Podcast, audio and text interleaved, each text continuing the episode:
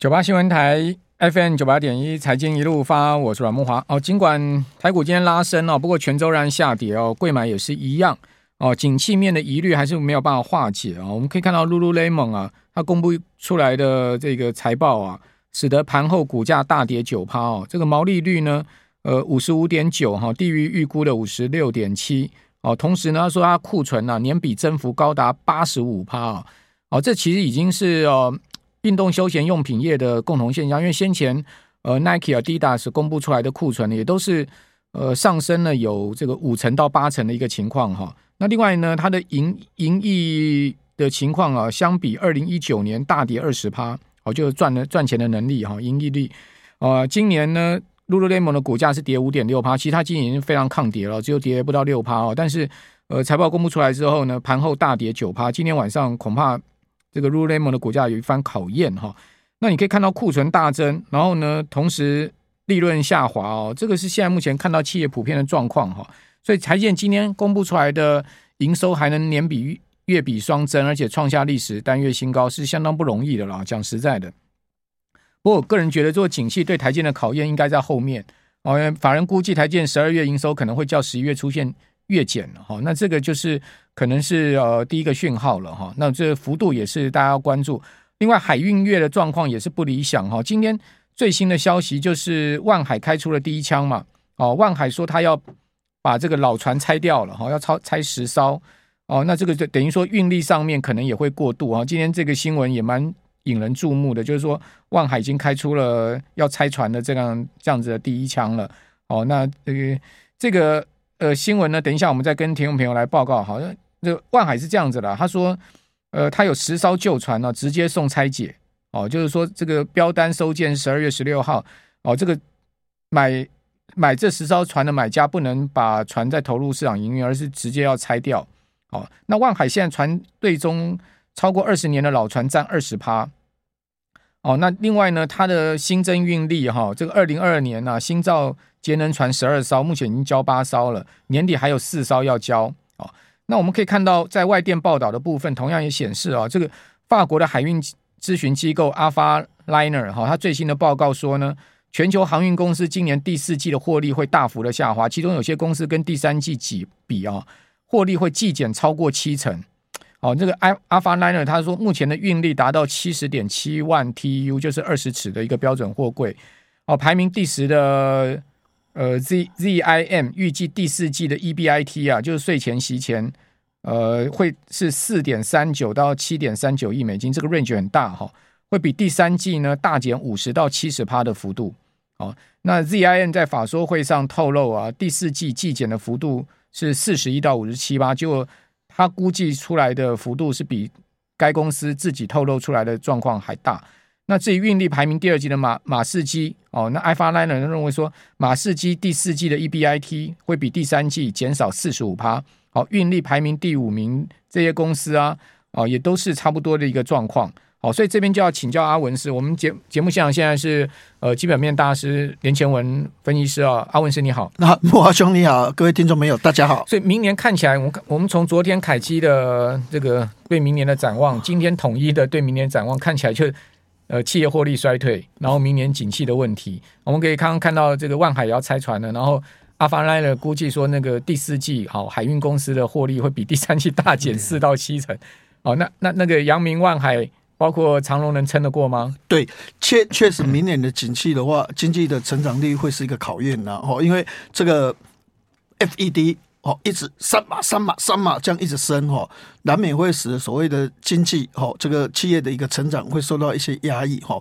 其实，在美国你可以发现哦，出口的部分还有进口部分大幅的下降。好，这个的话就是一个很明显的一个现象出来哈。那我们这样讲了哈，就是说美国今年的 GDP 大概是正一点八哈，那明年的话已经看到说衰退大概零点二左右，甚至到零点八了哈。这个是高盛这些预估它是这样，所以明年可能就衰退。那马来西亚的话，可能到明年。第四季哦，就会变成负的好，所以现在整个这个经济的一个下行的风险其实是比较大好。那我们现在先看第四季，第四季美国的科技股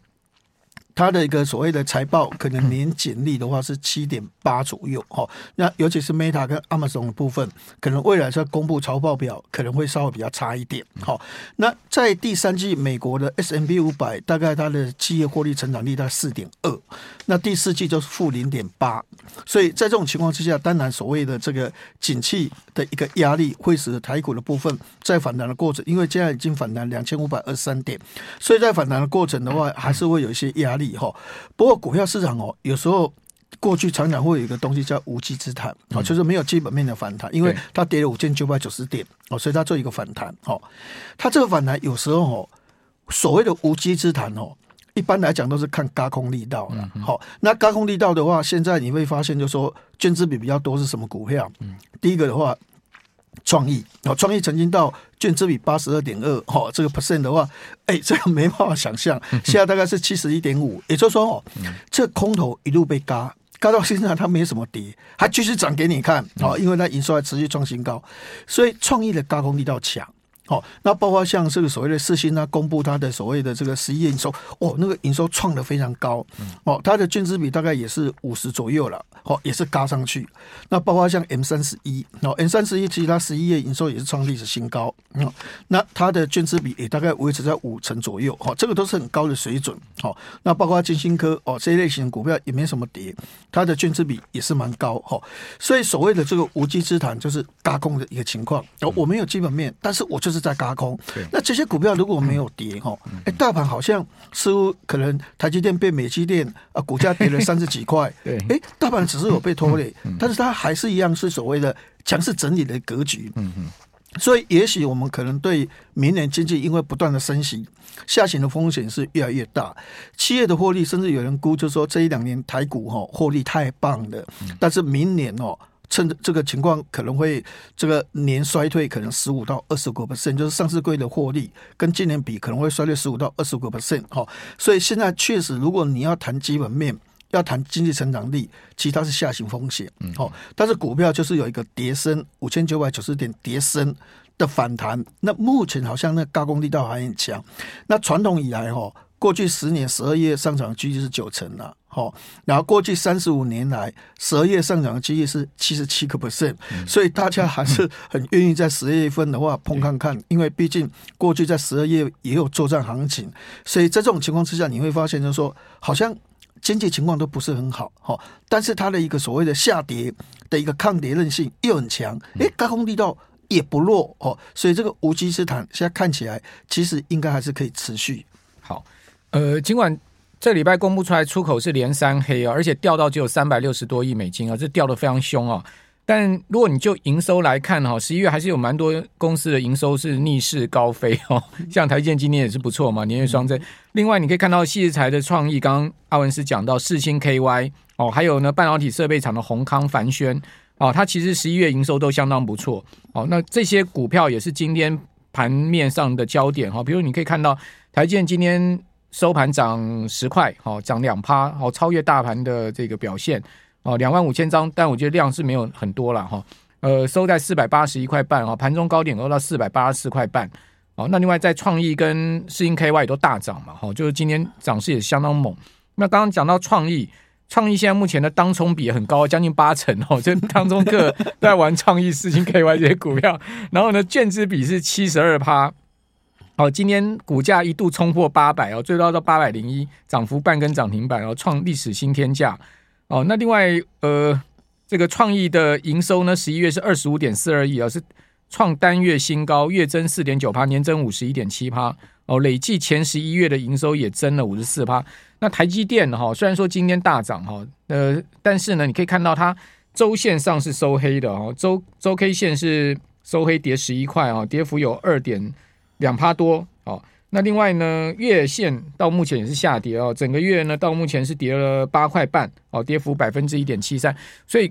要请教阿文斯，这台积电呃这个移机典礼很风光嘛，连美国总统都去了嘛，哦，然后这个美国科技大厂的老板都是很捧场哈、哦，那台积电进进到美国之后呢，呃，后续我们怎么看这家公司？因为外资现在看法分歧哦，像有几家外资说 ROE 会大幅被稀释嘛，对，哦，这个股东权益报酬率会大幅稀释。哦，说这个投资额太大哈，然后毛利率会下降。我不晓得您的看法如何？好的，我想这段时间台积电跌三十块哈，大概跟所谓的台积电。变成美积电有很大的关系，有些人就会觉得说啊，你是在搞什么啊？你到美国去投资，你会发现成本比台湾多五十个 percent 啊，这样你能够赚什么？哦，你把台湾两千个工程师跑到那边去，你把我们的人力资源的话往上那边移，哎，你知道老美好管吗？你要去训训练他们，他会听你的话吗？你的你的效率会怎么样？哎，你难道不怕机密被人家偷偷去哈？哎，万一这个美国这人来你这边训练啊，把你的机密跟 Intel 讲啊？怎样怎样怎样？那英特尔是不是会赶上你？所以这个因素的话，造成这个所谓的台积电的股价最近跌三十块哈。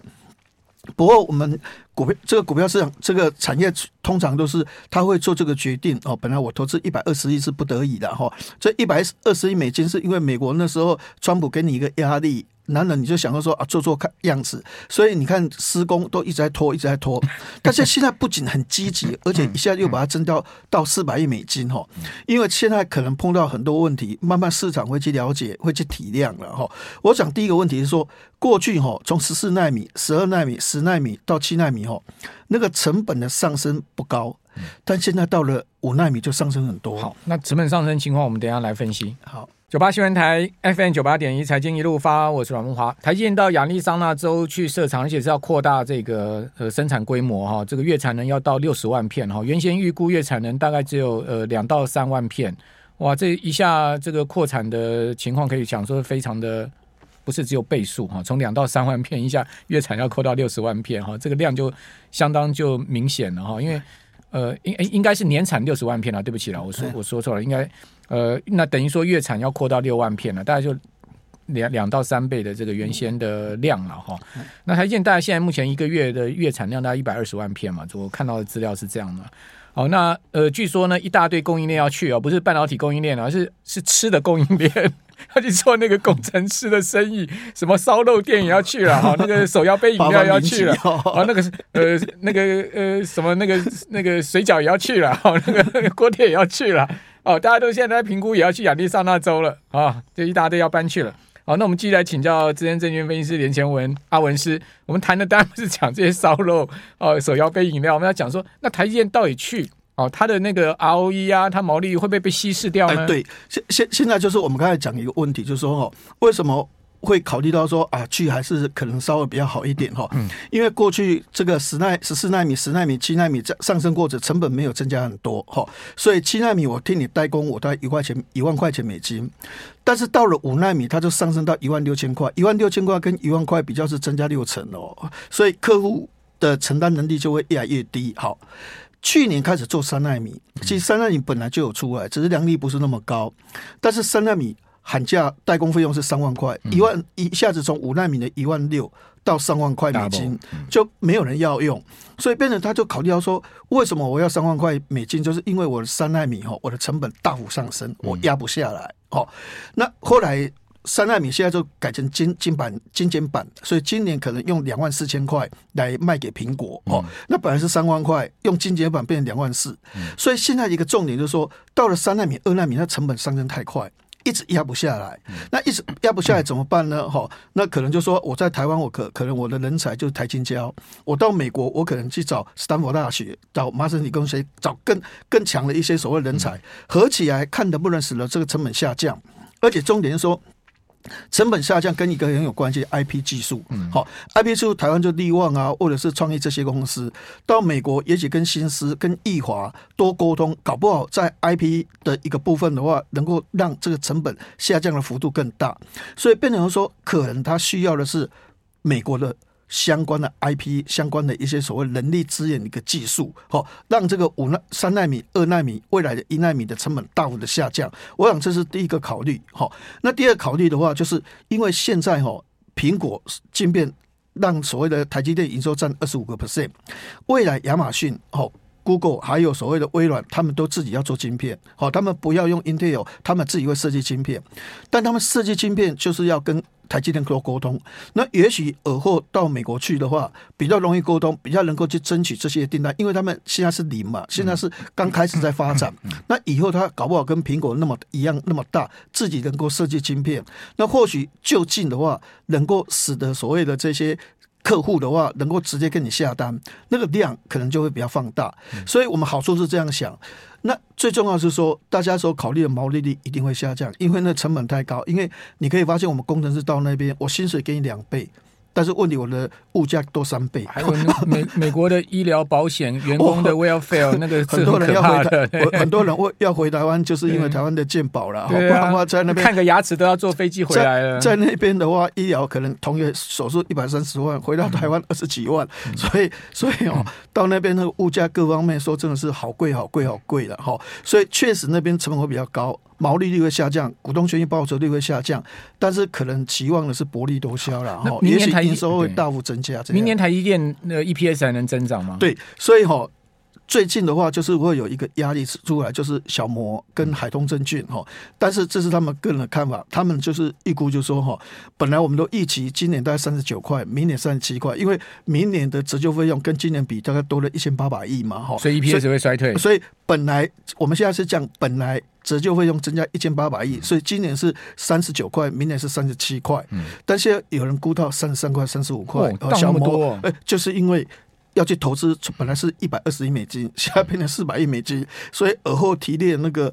折旧费用应该会升高，嗯，所以资本支出会往上拉，那资本支出往上拉，直接会升高，所以可能本来预估三十七块，又要往下。移到三十五块、三十三块都有可能，所以未来这个也是对股价一个冲击了哈。但是我觉得说，现阶段台积电的一个股价，因为最近开始利空出尽，哦，比较有反弹的机会。不过一般来讲，五百到五百二这个价位还是会有一个压力的哈。因为明年第一季跟今年第四季比较，营收会衰退十个 percent。那现在的重点的话，哈，是在第二季。本来第二季跟第一季比较是持平，现在第二季。以海通跟小摩他们的预估是下滑，甚至认为七纳米哈产能利用率不是只有八十八十五，可能会降到七十五，可能会降到五十个 percent，甚至有人估计，有人估计四成到五。对对对，所以现在现在台积电。往上拉升最大的风险的话，是在七纳米，可能它产能利用率下降的幅度会到什么地方是个底呀？哈，因为现在从七十五趴一直往下在荡嘛，哈，到底是荡到五十五十五个 percent，还是荡到四十个 percent？这个都是未来股价往上冲必须考虑的一些因素。嗯，还有一个问题啊，因为美国的美国占台积电营收占比哈是六十五趴。哦，这是台积电最 major 的这个营收来源。如果照阿文斯你刚刚所讲的这个图像的话，那台积电未来美国客户都要就近服务，就就近生产，然后呢，那个都都要台台积电搬去那边的这个呃生产的话，那台积电将来不是只有两个厂，它会越扩越多，甚至有人说六个厂，对对对，都都都是这个已经地都画好了。对，那那台积电大量的这个呃移往美国去，然后。美国又占台积电营收六十五趴，美国又要这个自主晶片，哇，那是台湾不就是台积电就就就就没路用了吗？台积电这个部分，那怎么看呢？台积电就剩下台湾就服务全世界其他三十五趴。那那那那当然，因为台积电以后不是只有美积电了，我们我们希望台积电世界台积电了哈。也就是说，当然美国因为 IC 设计也大，所以客户也多哈。然后这个，但是我我是觉得欧洲这一边哈，其实欧洲。你会发现，就是说，其实像意法半导体、英飞凌哦，或者是像所谓的这个这个美这个恩智浦，其实美国其实欧洲的大厂也蛮多的啦哈。所以我我是觉得说，台积电可能以后也会到欧洲去哈。那我我我们现在慢慢就是说，一开始我们有情感的因素，台积电是我们的哈。台积电的话是台积电哈，但是慢慢的，因为现在这种地缘政治哦，现在全球化。不在了，所以在这种情况之下，可能大家心态上慢慢 也要去接受一下，就是说 台积电变成全球全世界的台积电，可能各地方都有台积电服务当地，就好像 Starbucks 哦，你在台湾吃 Starbucks，到大陆吃 Starbucks，到全球都有 Starbucks，麦当劳，所以以后台积电就像麦当劳、Starbucks 或是这样，就是全球的。如果能够做那么大的话，其实我觉得对台湾长远来讲，应该也是一个利多。我今天朋友一个建设性说法，他说我们到亚利桑那州去炒房了。我说你连沙漠来对呢，离凤凰城还很远呢，你炒凤凰城炒什么？对，但美国搞不好房地产也可以炒。你看 这次物价上涨那么高吼，其实这个房租还有房地产的上涨幅度大。好。当然是最重要的关键。啊，问是，那另外一个话题很重要，就明年还有什么成长动力的产业可言呢？就是说，看它现在一片衰退嘛，好，明年台积电都要衰退嘛，对，那还有什么成长可言？其实我们现在讲很多股票都涨多了啦，但是我觉得有一个族群，或许我们现在可以做一个思考了哈。最近铜的价格大涨，哈，最近镍的价格也大涨，哈，因为大陆。这个封城封太久了，那现在开始要开放了，开放了，它要促进经济成长哦，最立竿见影，其实还是要房地产哦，不然的话，你说消费这样这样马上天天吃哦，一天吃四餐午餐也不是那么容易。那房地产一般来讲哦，这可能对经济一开始的发展促进的一个所谓的成熟效果会比较高一点哦，所以我们可以发现就是说，搞不好它现在就会。放松一些房地产的东西，那因为现在这个钢铁已经低迷很久了，跌很深很深的哈。那过去传统一月份哈第一季的时候，船长股比较会涨，那或许那个时候可能钢铁补库存的机会比较高一点哈。所以我们如果纯粹用所谓的低迷很深很深。尔后比较旱地拔葱一个机会的话，或许我们可以去注意钢铁的一个报价的一个情况。OK，好，还有还有，本来我们要讲生计嘛，对不对？对对对，生计其实也是阿文斯所看好的一个族群了哈。对，明年讲真的，呃，看起来能成长的行业真的很少了哈。那如果真的要做成长股的话，你真的要非常精选股票哈，因为。呃，像创意啊，像世星 KY 的这样的公司真的非常少，呃、现在还能还能明显的月比年比营收增长哦，大家可以去关注一下十二月营收跟十一月营收连接两个月重要。谢谢阿文师。